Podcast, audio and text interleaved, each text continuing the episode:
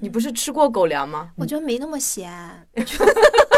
但是狗狗牙齿臭，不要是看上一个笑，哎，感觉哎呀熏死我。其实这种是 提示你有很大的一个潜在的疾病发生了。因为我是专门做牙科医生的嘛。我以为你是专门的割蛋医生。我要爆一个料，就是崔院长拔牙特别厉害，就是他是可以把牙根儿都全拔出来的。然后他那天跟我炫耀来着，然后他跟我说，百分之八十牙医都拔不了这么完美。就很多人会缩了缩了，把那盐分缩了走了，再给小动物吃。阿富汗犬它这辈子也学不会定点尿尿，但是它非常非常美。怎么判断一个小香猪它不会长大？那 我觉得小香猪，小香猪是没有不长大的。真的吗？都是猪呀。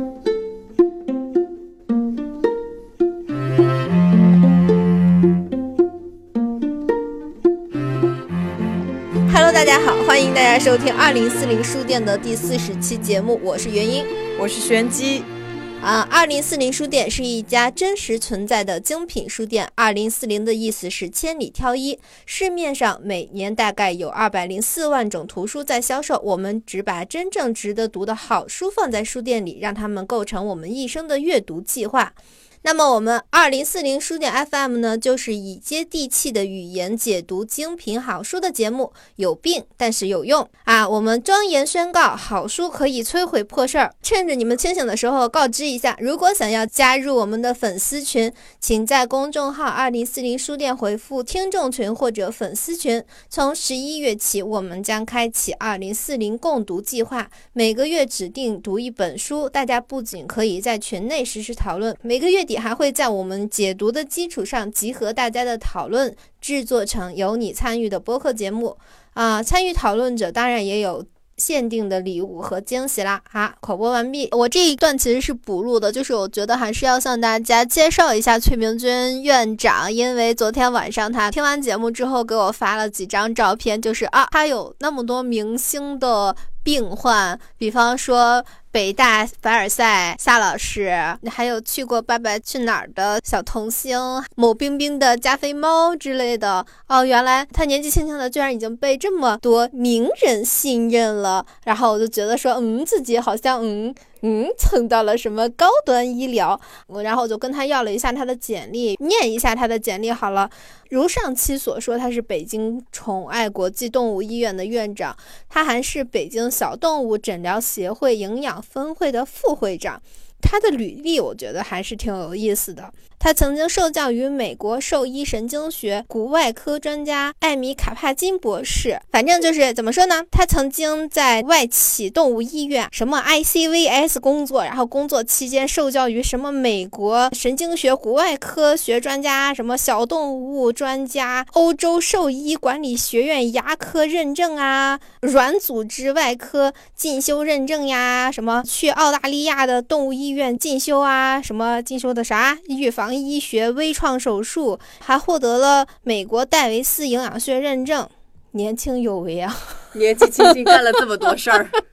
惊呆了。然后看完他这个履历之后，我都没有敢张嘴问问你一个月到底赚多少钱。昨天也有一些其他听众问我说：“崔院长，他的技术专长是什么？”他的技术专长就是牙科、软组织外科、预防医学、营养医学和内分泌疾病。好了，然后我的补充到此为止，接着听我们跟崔院长的聊天吧。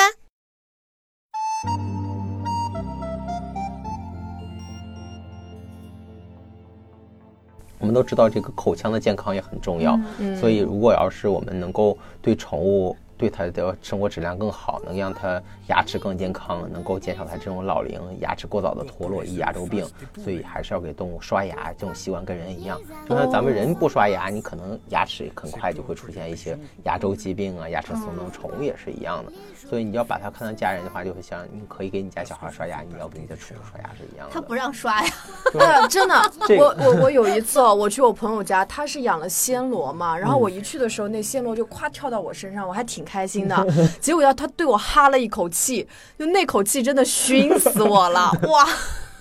真的。可可是给猫刷牙真的很难，因为狗还好，狗它有一定的服从性。但是我觉得我每次给我，就是我尝试过给我家的猫刷牙，但是它都觉得我是在害它。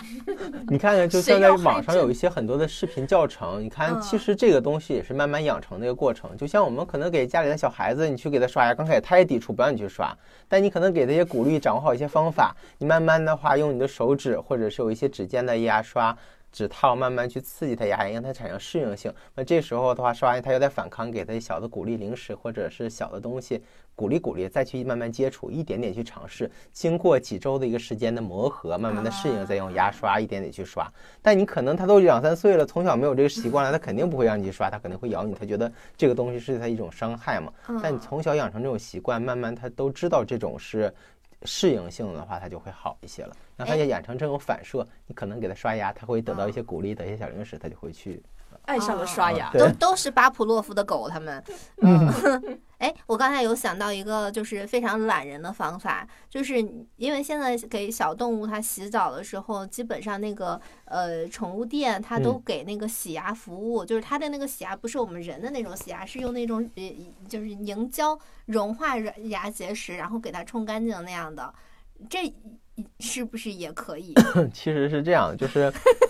作为作为牙科医生嘛，我肯定不建议这么做，因为我们都知道，正常咱们人去医院去超声波洗牙是靠超声刀的一超声波的一个震荡，是把牙齿表面那些牙菌斑、牙结石给它清理掉。但你想想，通过一个化学试剂一些东西，它把牙齿的话，就是牙结石腐蚀下的同时，会对牙齿表面的牙棱、牙牙齿的珐琅质造成损伤了。嗯，其实这种情况下，你包包括用一些那些清洁的东西给它弄完之后，牙齿表面是不光滑的，所以这时候可能过一两周你不刷牙，肯定很。快又形成更多的牙结石了，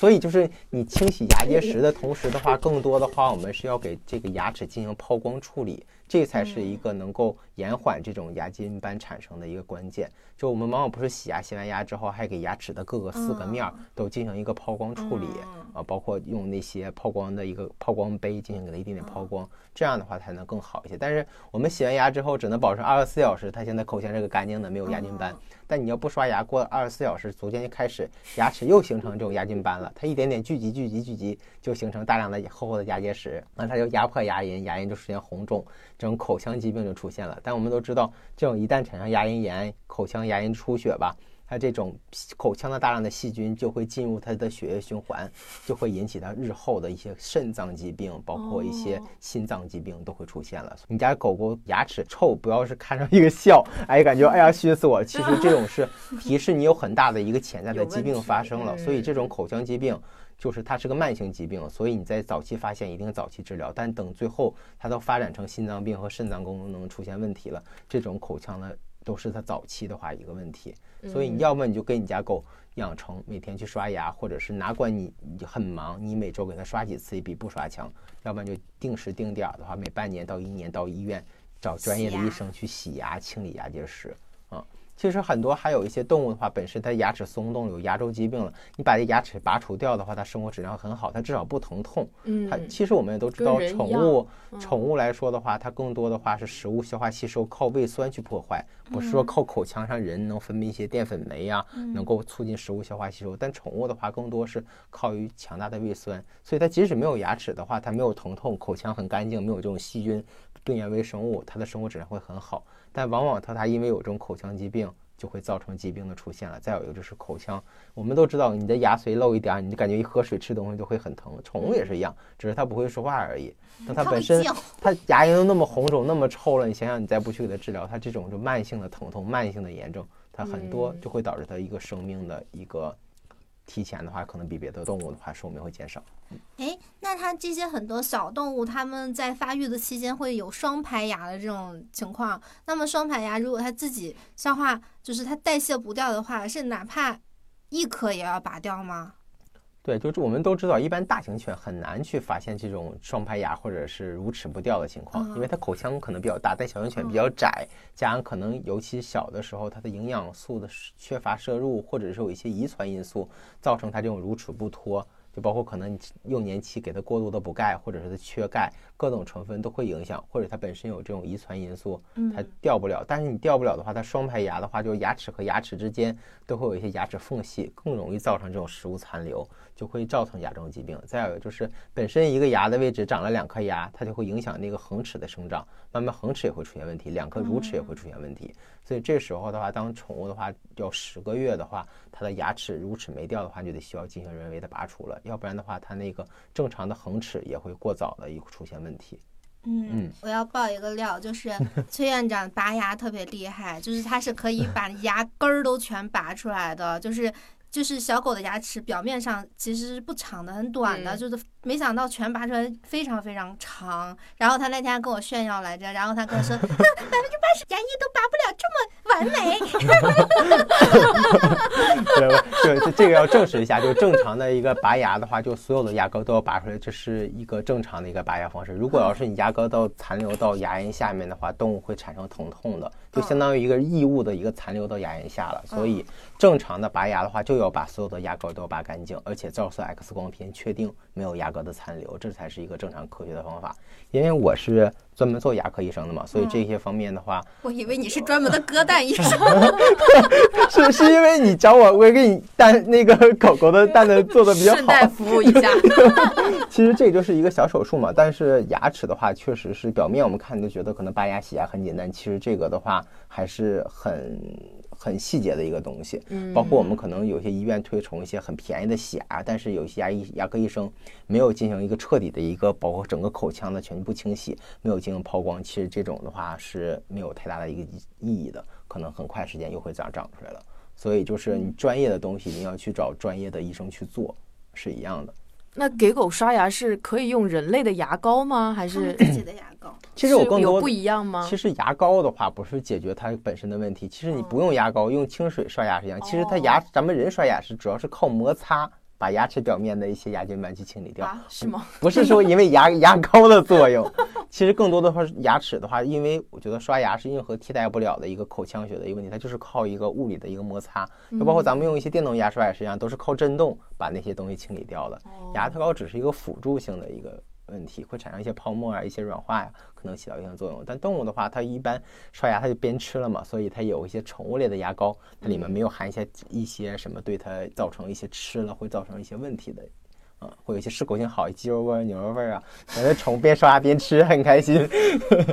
哦，那那如果这样说的话，我作为一个人，其实我是可以用儿童牙膏的，是吗？因为儿童牙膏是那种草莓味的，还挺香的。对，你也可以吃啊，对呀，对吧？是吧？那如果是这样的话，其实是可以的。你不用牙膏的话，你也也也可以去刷牙呀。它主要是靠物理的一个摩擦，用点水去刷刷也可以，但是可能就用牙膏是最大的骗局。对牙膏的话，你用完之后，至少你会感觉到口气清新呐，你会觉得干净啊，会有这种人为的因素。但更多的话，它的原理是靠这种机械的一个摩擦震荡。会把它那个牙齿的表面去刷干净的哦。就我们今天这期节目让我感觉到，就是就是有很多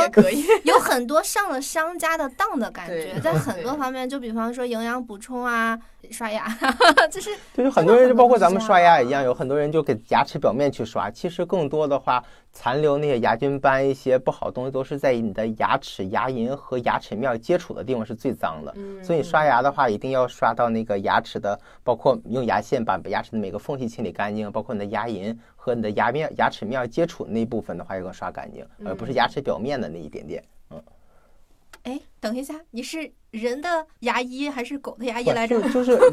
人的牙医，其实一个道理。其实我也比较关注，因为我是学宠物牙牙科医生，我也关注我的牙。其实我每年的话都会去看两次牙科大夫，我有专门的人的牙科大夫看我的牙。其实我的，其实你的牙的话，就是会影响到你很多的一个精神的一个状态。如果你牙不好的话。就我也知道这种潜在的性疾病嘛，包括人和动物一样，所以包括刷牙也是一定要刷的彻底，包括你会掌握正确的刷牙方式。如果暴力的刷牙，只能是让你的牙龈慢慢损伤的越来越严重。那我之前看过一个科普的文章，就是说从小的，比如说牙疼啊，先从不好好刷牙，再到开始有蛀牙不去看，对，然后再到慢慢的就是到最后整个牙那个都毁了，就是你花的钱是越来越多越来越多的，甚至到最后种一颗牙好贵好贵。说到几万块好。痛啊！对，本应该早期的话，你可能花几百块钱补上就好了。对，你可能如果再发展的话，你可能做一个根管会花了好几千了。因为到做种牙，这个牙本身你的生物牙牙根本身是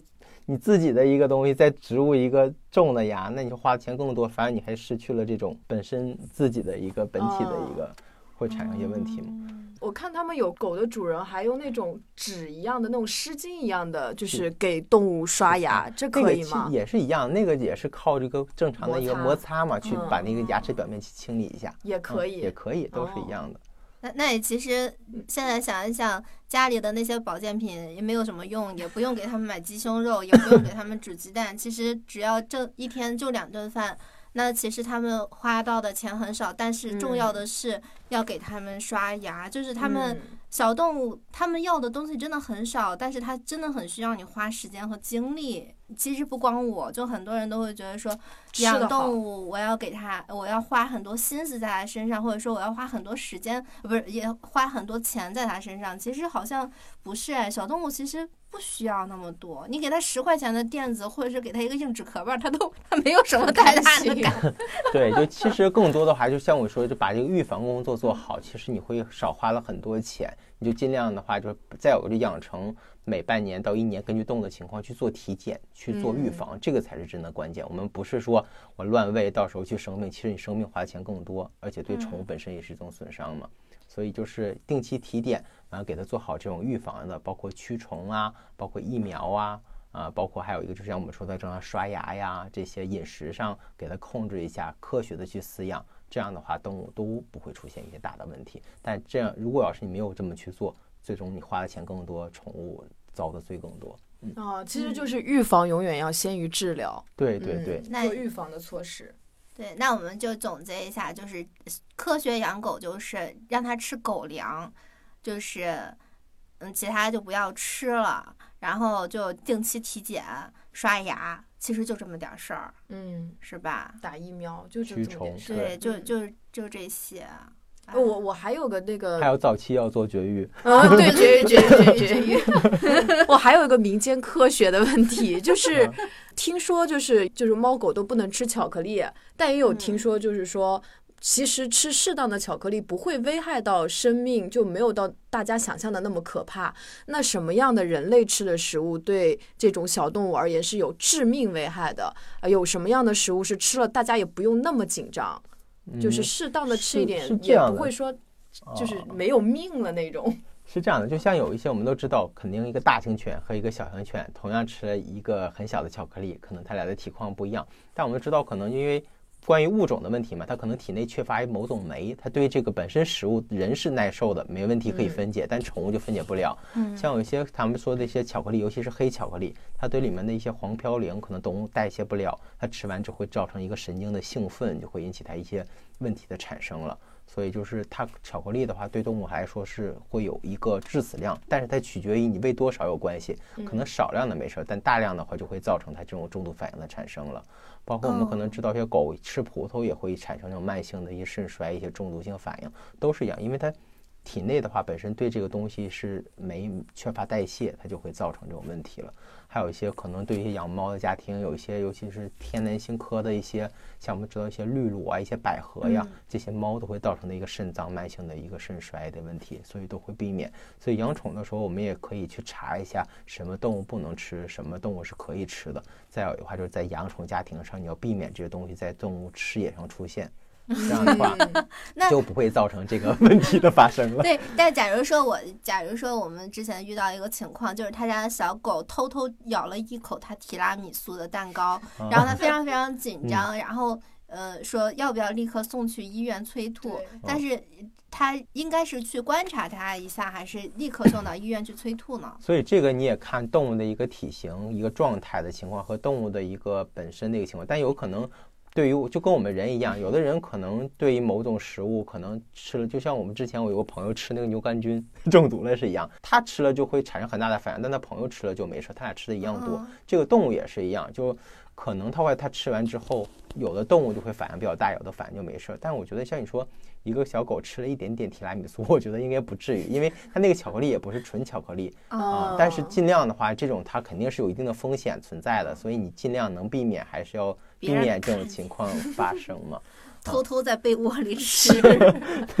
是。我上次还听到一个，就是一个说法，就是说。狗是没有汗腺的，所以它们如果吃了过度的盐，它们是需要从眼泪里面就是流，就是流出来。然后，所以才造成了泪痕，这个说法科学吗？啊，是这样的。其实我觉得，在自然界的动物的话，它也得需要钠这种盐的摄入嘛。就是可能野生状态下的话，包括它有一些湖里面，包括整个海呀湖都会有一些这种盐结晶的析出，动物也会去通过天然的状态去采食。盐的话不会动物造成太大的负担，除非是假如这个动物有些心脏的位的问题，就跟人咱们一样。你可能心脏病的话，就控制这种钠的摄入，就会导致它可能血压会升高。动物也是一样，但正常的狗狗的日粮和猫猫日粮的话，也会里面加入一些钠。这种的话，对于正常的动物都是有有需求帮助的，而不是说动物就不应该去吃这个盐。它跟人都是一样，都是一个正常的一个生物体，它都得需要这种钠的摄入啊，只是它可能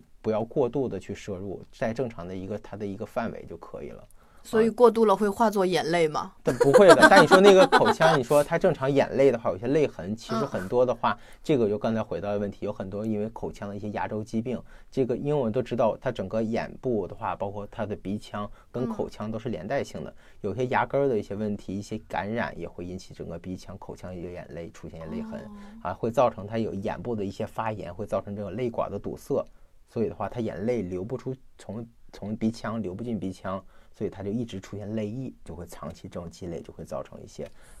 看着很脏兮兮啊那些泪痕的存在了。哦，啊，其实它造成那种泪痕存在，很多都是因为动物的本身的鼻泪管堵塞了。天哪，那聪聪可能是天生的鼻泪管堵塞吧？因为它从小就这两，这有两条。所以它它有的动物的毛发可能长期就会刺激它眼睛周围发炎啊，所以你就得养这种宠物也很细心，尤其加加菲。像有一些波美比较发生，因为它毛比较蓬松嘛，所以它可能刺激到眼部，你得给它每天去清理啊。再有的话就是平常的话，尤其洗完澡啊，要给它冲一下眼睛，用些眼药水啊，能起到一些养护。再有的话就关注口腔健康，完了再有一个就是，如果鼻泪管出现堵塞的话，及时给它进行疏通，就会避免这种情况发生了啊。还有一些可能食物中呢，是不是过多的一些脂类的话，可能会引起这个问题。脂类脂肪吗？对，有一些可能有一些猫粮或狗粮里面，它为了增加适适口性，或者是会便宜的渠道，它会加一些什么植物油啊，包括什么棕榈油、玉米油啊，这些可能动物产生不了，会造成一些毛囊炎啊，包括这些也会有。但一些动物类动物动物，因为像包括我们吃蛋糕都知道动物油会好一些，植物油会好，动物也也是一样，它可能对它分解能力是有限的。嗯，哎，我刚才忽然想到一个问题，嗯。哦，就是那狗一般来说不让小动物吃人吃的食物，难道不是因为盐分过重吗？不是，就是我也以为是这个。不是盐的问题不会导致动物会出现一些呃，就是它的发病基本发有人说可能你吃盐会导致一个皮肤病的发生，这个完全就是个谬论。所以要是哪个医生说啊，就是你这个发生皮肤病了，说你吃盐吃的多了，纯属这是处于不科学的一个方式。所以正常的动物本身的话，这个盐不会造成的一个皮肤问题出现。就往往皮肤病的出现的话，是因为可能有其他的问题，可能皮肤屏障被破坏呀。或者是可能一些细菌或者真菌的一些感染啊，这种才会导致皮肤病的出现呢。那那为什么不让小动物吃人吃的东西？它不让吃人吃东西，觉得这种饮食上的话，你没有正确的一个营养比例。就刚才就回到这个问题，你给它吃寄生肉，只吃这个东西或额外的补充，会抑制它正常的一个其他元素的摄入，导致它营养缺乏不足，而不是说吃人吃的东西会导致它因为盐的问题不给它吃。就很多人会缩了缩了，把那盐分 缩了走了，再给小动物吃。但是人吃的东西可能会多或多或少会会偏咸一些吧，可能会高一些。但是动物的狗粮的问题，它里面肯定也会含盐啊。嗯嗯，你不是吃过狗粮吗？我觉得没那么咸。但是肯定它是有正常，它肯定不像人咱们正常人吃的人饭这样，但是它里面肯定会含有一些正常的元素钠的一些添加，都会有添加的。就不是说因为不让吃饭，是因为太咸不给狗吃。是因为它的营养素不均衡，所以不建议给它吃人吃的人饭。包括人吃的人饭里的东西吃完之后会造成它肠胃的不适，会引起拉稀、呕吐、腹泻一些肠胃炎的一些出题出现。嗯，包括我们给狗吃一些什么脂类过高的，给它吃过红烧肉，这两条狗过两天发成胰腺炎了，去医院又花了好几千块钱，是吧？就因为一块红烧肉。哦哦，脂类过多就会胰腺炎。对，有一些肥胖动物、老龄动物很高发的，因为它本身机体对这种脂肪的代谢是有障碍的。你可能像咱们人吃一块没事，你可能给动物吃一块，还吃了几块，可能就造成这种肠胃不适应症了。很多动物的呕吐的话，都跟食物反应性的这种肠炎是有关系的，就包括有些动物对这种乳糖的不耐受，你给它喝牛奶它拉稀是一样的。嗯。还有什么伪科学的问 问题吗？化毛膏，我跟你话说化毛膏，我觉得化毛膏其实也是没有太大的。哎，营养膏、化毛膏，还有还有猫薄荷，猫薄荷，对对，那个让猫很销魂的那个。这个可能对于猫来说的话，它是对那个正常的一种薄荷会产生一些兴奋，确实这个对于猫来说的话很喜欢。它不会有伤害是吗？不会有伤害，它也都都是植物成分的话就没有问题。我怕有点像毒品的那种 感觉。就那我们化化毛膏和营养膏吧。啊，其实就是化毛膏的话，就是对于一些动物本身，如果它真正需要的时候，我觉得是有一定的帮助。但是我不建议说，建议养猫家长都过分依赖一种化毛膏，因为可能有家长会说，哎，我的猫呕吐就是因为它吐毛球导致的。啊，所以是导致的呕吐。一一猫一吐就说，哎，这猫吐毛球。其实正常的猫的话，它吐毛球是一个正常的现象，而且这种毛球对于猫来说的话也是正常的。只要它胃肠道功能是正常的，因为我们都知道，因为猫的话是肉食动物，它所以它更多的话是来源于很多的话蛋白，它体内的话很少能获得一些植物纤维，所以它有些猫毛的话，就相当于它来说的是这种天然的植物纤维，它吃进去的话会更好的刺激它肠道。让它肠道进行蠕动，防止它猫进行一个便秘的一个情况。所以这种它自然的毛发的话，它舔食其实更多的话促进它肠道蠕动，是对它一个正常的话是有帮助的。但是为什么猫会产生吐？是因为可能它本身胃功能出现问题，它会有一些浅表性的胃炎啊，或者胃本身有问题，它会造成的话，因为这种毛球它进不到肠道，才会导致的呕吐。所以，往往你发生看猫吐毛球的话，有可能看它是不是最主要的话，去医院去看一下它本身它是不是有胃病。如果它的胃不胃病的问题解决了，自然而然它就不会造成呕吐了。正常这种毛发是可以，它经过它的一个正常一个肠道的一个蠕动，进到它的一个肠道进行排空的。所以化毛膏也是不用吃的。对，正常的猫的话是不需要，但是我觉得你可以就是用天然的一些替代，包括你平时给它猫多吃一些猫猫草啊，给它种一些植物的种子啊，包括一些大麦呀，包括什么的话，那些可以买一些种子给它去种，这样猫吃完之后也会让它进入它肠道，刺激它整个肠道的一个蠕动嘛。就看我们往往会看到一些老龄猫，它会出现一些便秘的情况，就是因为猫也不爱打理了。所以它可能这种天然的植物纤维它也摄入不了，所以它肠道蠕动就会比较慢，它就会出现便秘。所以有些猫很多是喜欢舔毛，它也是希望获得这些植物纤维，促进它肠道蠕动。哇！所以猫吃毛的话是是对它来说的话，是对它自己的话是一个正常的一个生理性一个需求。啊，所以有些人，所以它不是爱干净是吗？就是它爱干净是一方面，但是它也是需要这种毛发。所以有有些猫把正常的毛都给剃光了之后，它也没办法获得这种植物纤维了。但是我觉得养猫家庭可以适当的给一些猫种一些猫草，其实对猫来说是有帮助的，让它获得一些这种天然的一些纤维。嗯嗯，还有就是这个毛量这个东西是固定的吗？就是这个是基因决定的吗？就是因为很多家长 真的就是发现自己的就是。猫或者狗啊，掉毛很厉害，尤其是过了三到八个月这个尴尬期之后，发现它的毛量没有小时候那么浓密了，它就会说：“哎，我会不会吃一些，就是这种，吃点什么东西，让它的毛增长一些，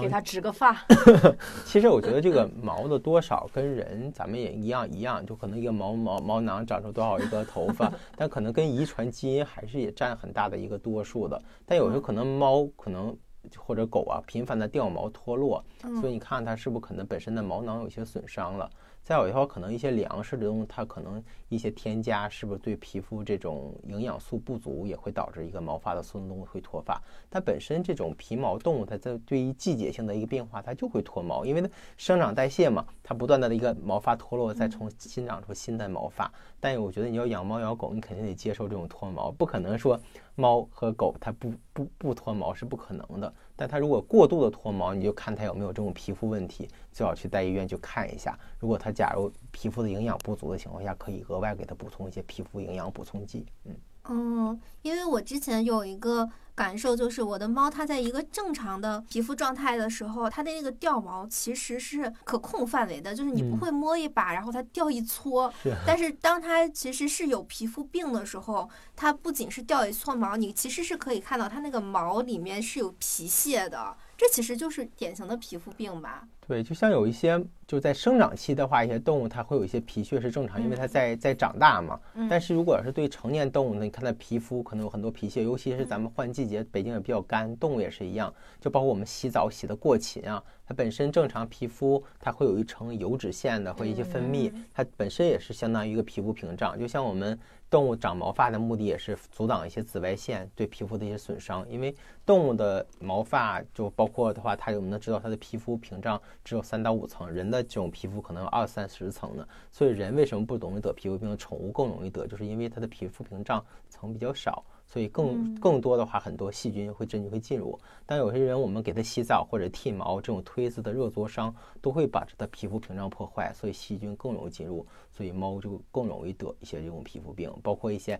夏天潮湿这种环境啊，就会导致这种皮肤病会发生会加剧。再有很多这种皮肤病的原因，跟咱们人很多人去乱喂一些东西啊，会造成这种因为吃完之后会产生一些过敏反应，动物就比较瘙痒，它就去啃咬去抓。把皮肤给屏障破坏了，它就会产生一些皮肤病了。所以很多动物瘙痒、皮肤病也跟这种过敏有关系。所以宠物吃的粮食的话，你看看，当它有一些产生过敏或皮肤问题，你就要查查它是不是有对这种食物过敏源，会产生一些反应。包括可能我们给它吃一些鸡肉啊、牛肉啊，这种大部分的话都是对于这种食物本身的蛋白造成过敏。嗯。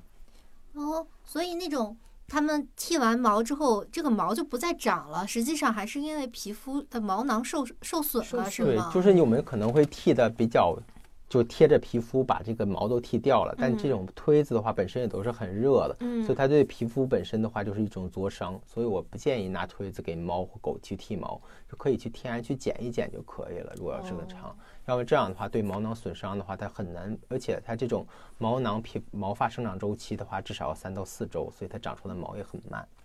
那像狗，其实大家都知道就是要。呃，大概三周洗一次。那么猫的那个洗的频率应该是怎样的呢？嗯，是这样的，我觉得就你看猫的一个性格吧，因为猫你知道，大家都养猫都知道猫应激这个吧？嗯，这就是因为它可能一应激就会导致很多疾病的就发生了，包括一些泌尿系问题，有一些这可能猫咱们都知道有些猫的肥厚性心肌病，可能突然应激会加重那种心脏的问题出现了。所以你看这猫对这个洗澡的耐受性，如果它耐受性比较好，我觉得你可以三个月到半年。洗一次，因为猫本身也不出窝，它也很干净，爱于打理。我觉得没有必要去给它进行频繁的洗澡。但有的可能猫很紧张，它对这种洗澡反应很大，它一洗澡就生病了。那我觉得你的猫你就别洗澡了，一辈子就别洗了，就别洗澡。我觉得我对这种应激反应的话，会造成猫系列性的问题都会出现，所以尽量减少这种应激反应。就包括它应激，它也会脱毛。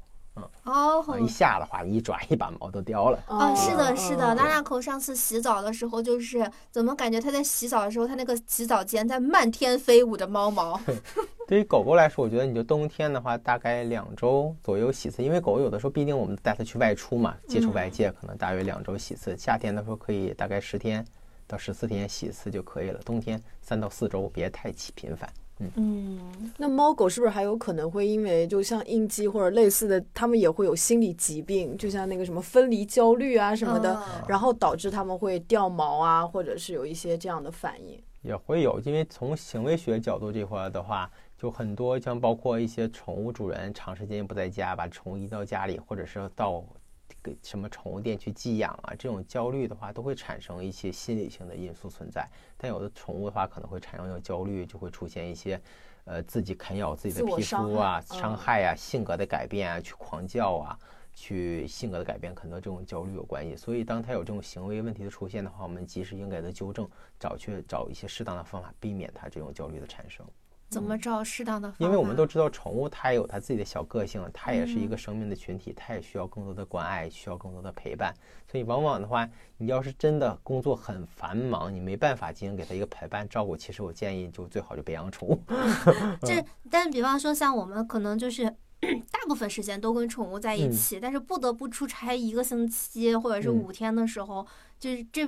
不得不可能，或者说过年，或者是什么假期，可能你就难免一年之中可能会跟你的宠物分离两次到三次，但是其他时间都还挺哦。那其实这个情况下其实很好呃预防的，就我觉得更多的话，你要给这个动物进行一个社会化。完了，再有一个就是它在早期的话，就是能够跟更多的人去接触啊，让它去产生这种环境啊。平时没事可以跟多朋友去家里玩一玩，带它出去玩一玩，跟别的狗交流交流，跟其他的一些陌生人进行交流交流。它这样产生一些社会化的心理，尤其是你带它去医院，尽量去选择这种让它去试剂养，没事去适应适应过程，它就不会产生这种焦虑了。啊，其实往往的话就是它缺乏这种社会化。或者它可能之前受过某种心理性的因素，会造成这种情况，或者这狗说之前被遗弃过呀，或者是被虐待过呀，它肯定是有它产生这种焦虑，肯定它自己心里不知道它之前发生过什么，所以这个也跟咱们人一样的，所以也得去看一下它的行为学，知道它是有什么样的一个经历，完去一点点去给它进行疏通，进行改善。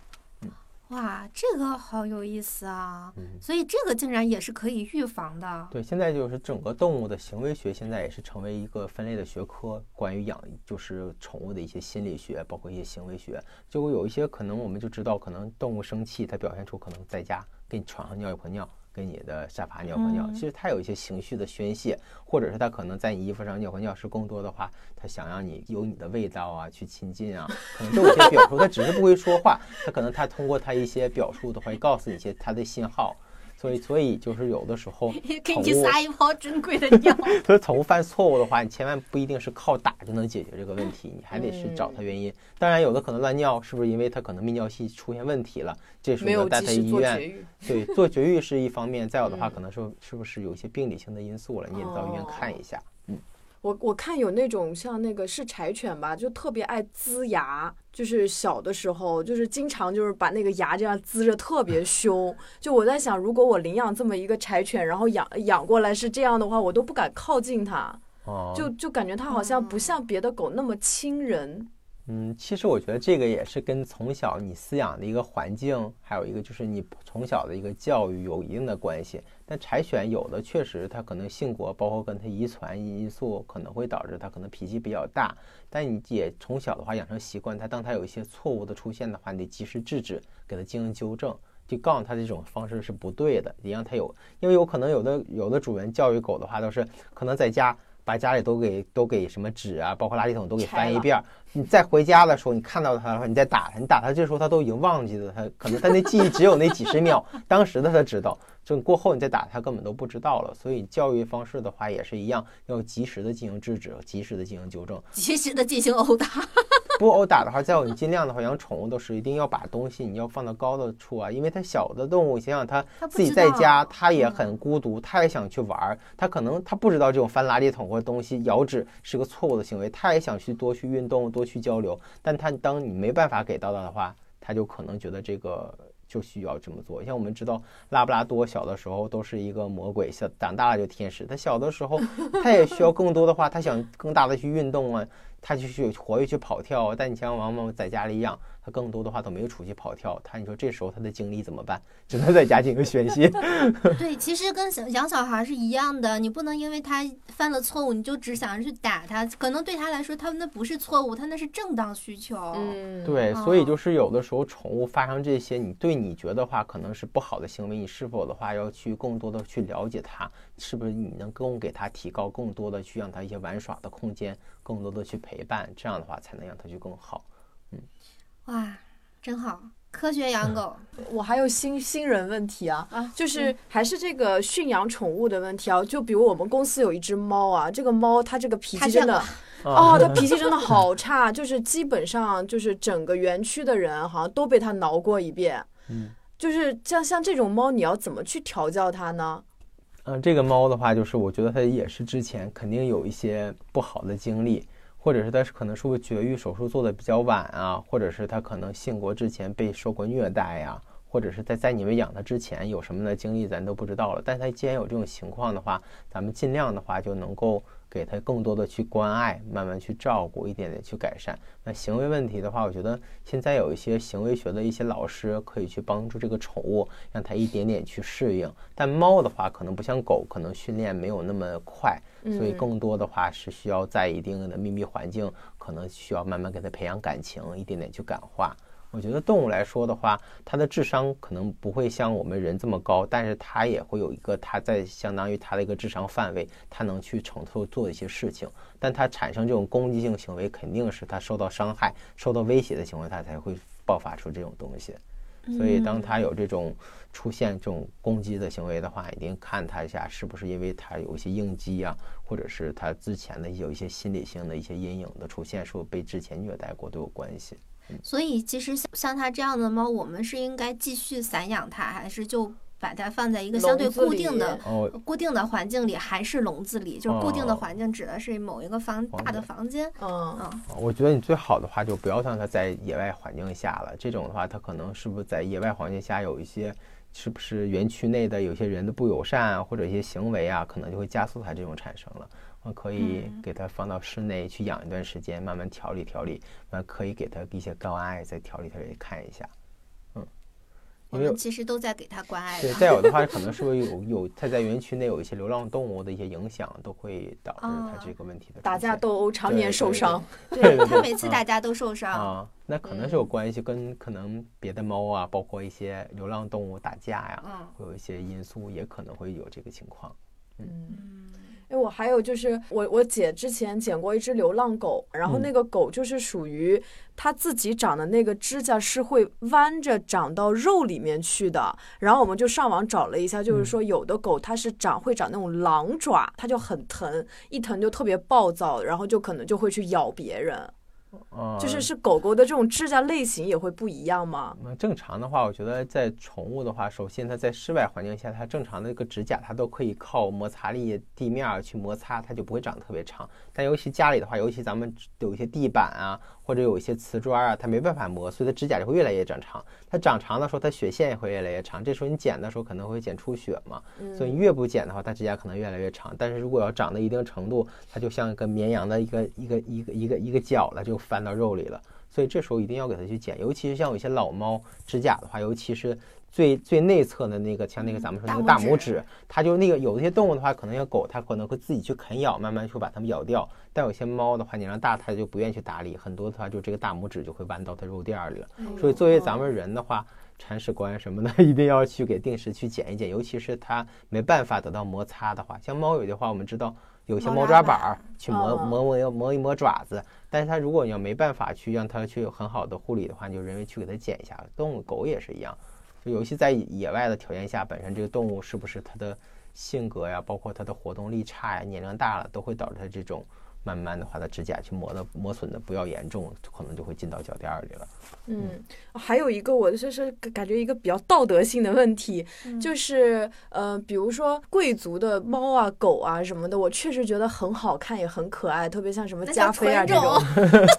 就是很贵族嘛，他们是这个对吧？呃，经过很对对对对对，但是我又会觉得这里面好像有一种道德问题，就是因为我之前看过一个日本的一个那种纪录片，里面就讲它是怎么。繁殖的，它可能是需要用近亲的繁殖的方式，才能培养出越纯的一个血统。对，然后呢，就是这样的话，其实对这个作为妈妈的这个母亲或来说，它其实是会有很大的伤害的。而且像这种呃卖狗的人，他们有的时候他没有太强烈的道德感，就会让这个狗一直生，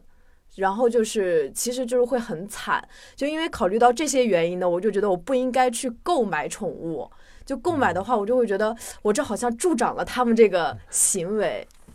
嗯，是这样的，就是我觉得就是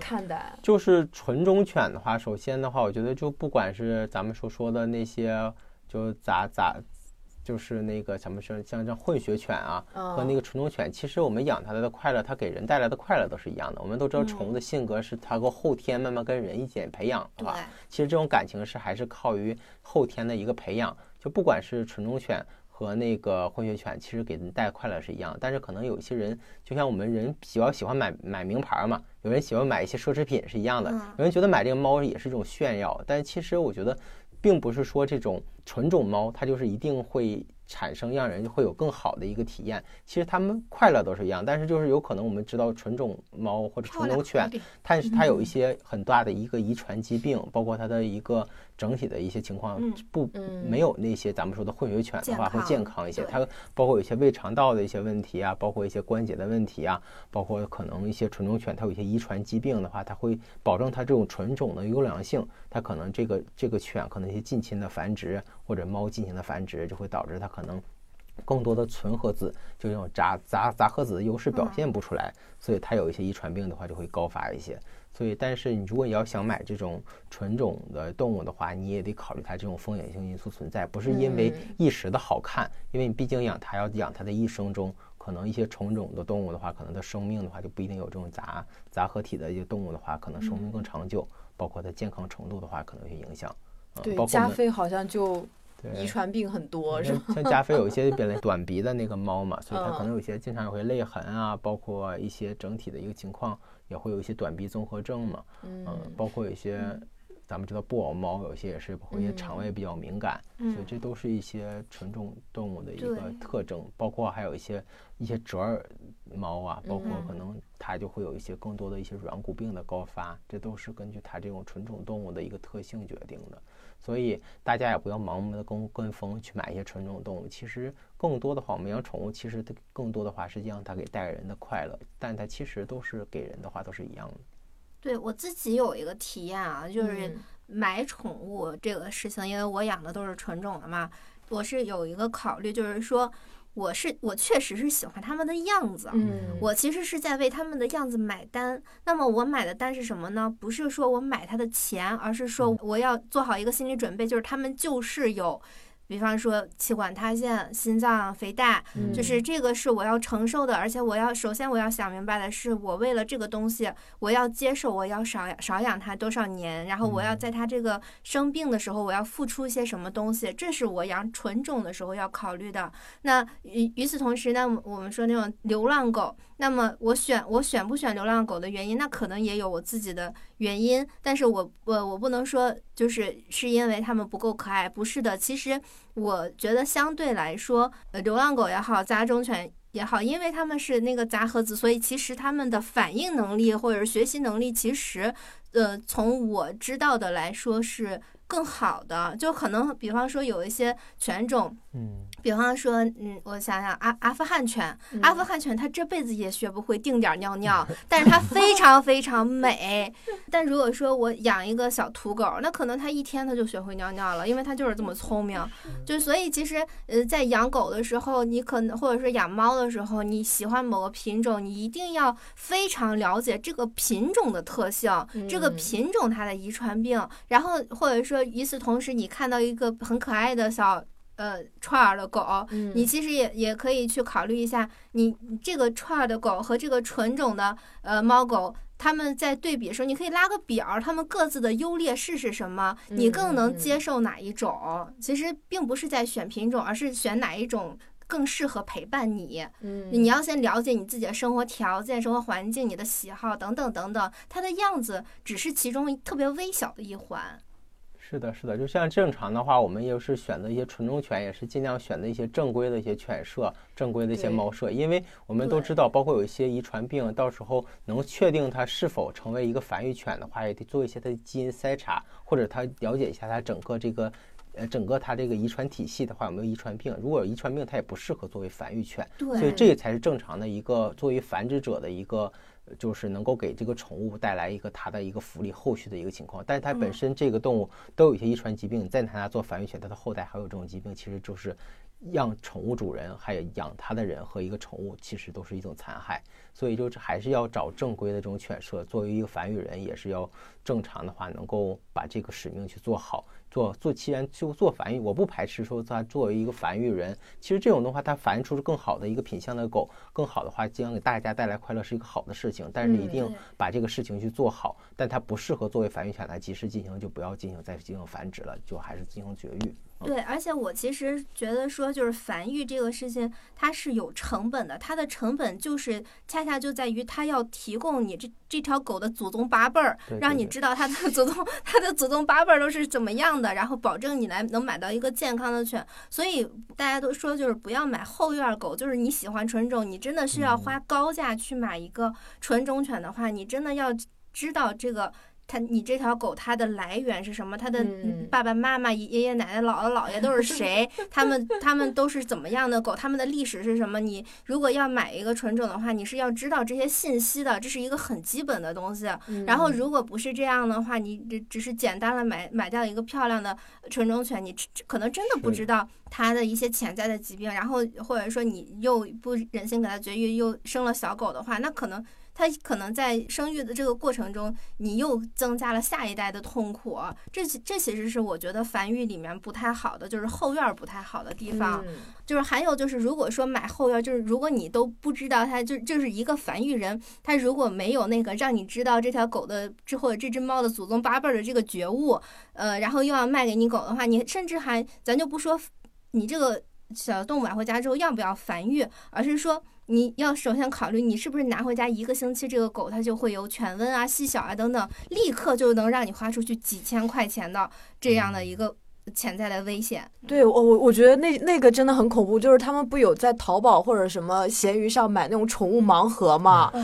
哇，就我觉得太灭绝人性了。对对对，我觉得那个是真的不行的，因为你又想要买漂亮的小动物，因为你想开盲盒，然后与此同时你又不会为你这个，其实你已经没有在为你的动物负责了，你已经没有把它当成一个伴侣在对待了。你挑男朋友或者女朋友的时候，你都要知道，你要知道了解这个人，你才能决定要不要跟他谈恋爱，要不要跟他结婚。你既然就这么随随便便像买一个商品一样买了你的。动物，你谈何对它负责呢？你你就更可以想象，你就不会去给它看病，不会去怎么怎么样。但是你作为一个人，你又是心是软的。当一个小动物活生生的在你面前生病的时候，你又不可能真的就狠下心直接把它扔到垃圾箱里，你肯定还是会愿意去给它去看病的。所以大家在买宠物之前，无论是纯种、纯种还是就是领养的土狗，土狗是吧？嗯，你都要先了解清楚信息。就它就不再是一个道德问题了。嗯嗯，是的。哎，那现在就是像国我们国内哪些动物能养，哪些动物不能养啊？像那种羊驼能养吗？还有狐狸能养吗？我记得还有一种鼠，就是会在它它跳到你身上，它会飞，你给它飞起来那个，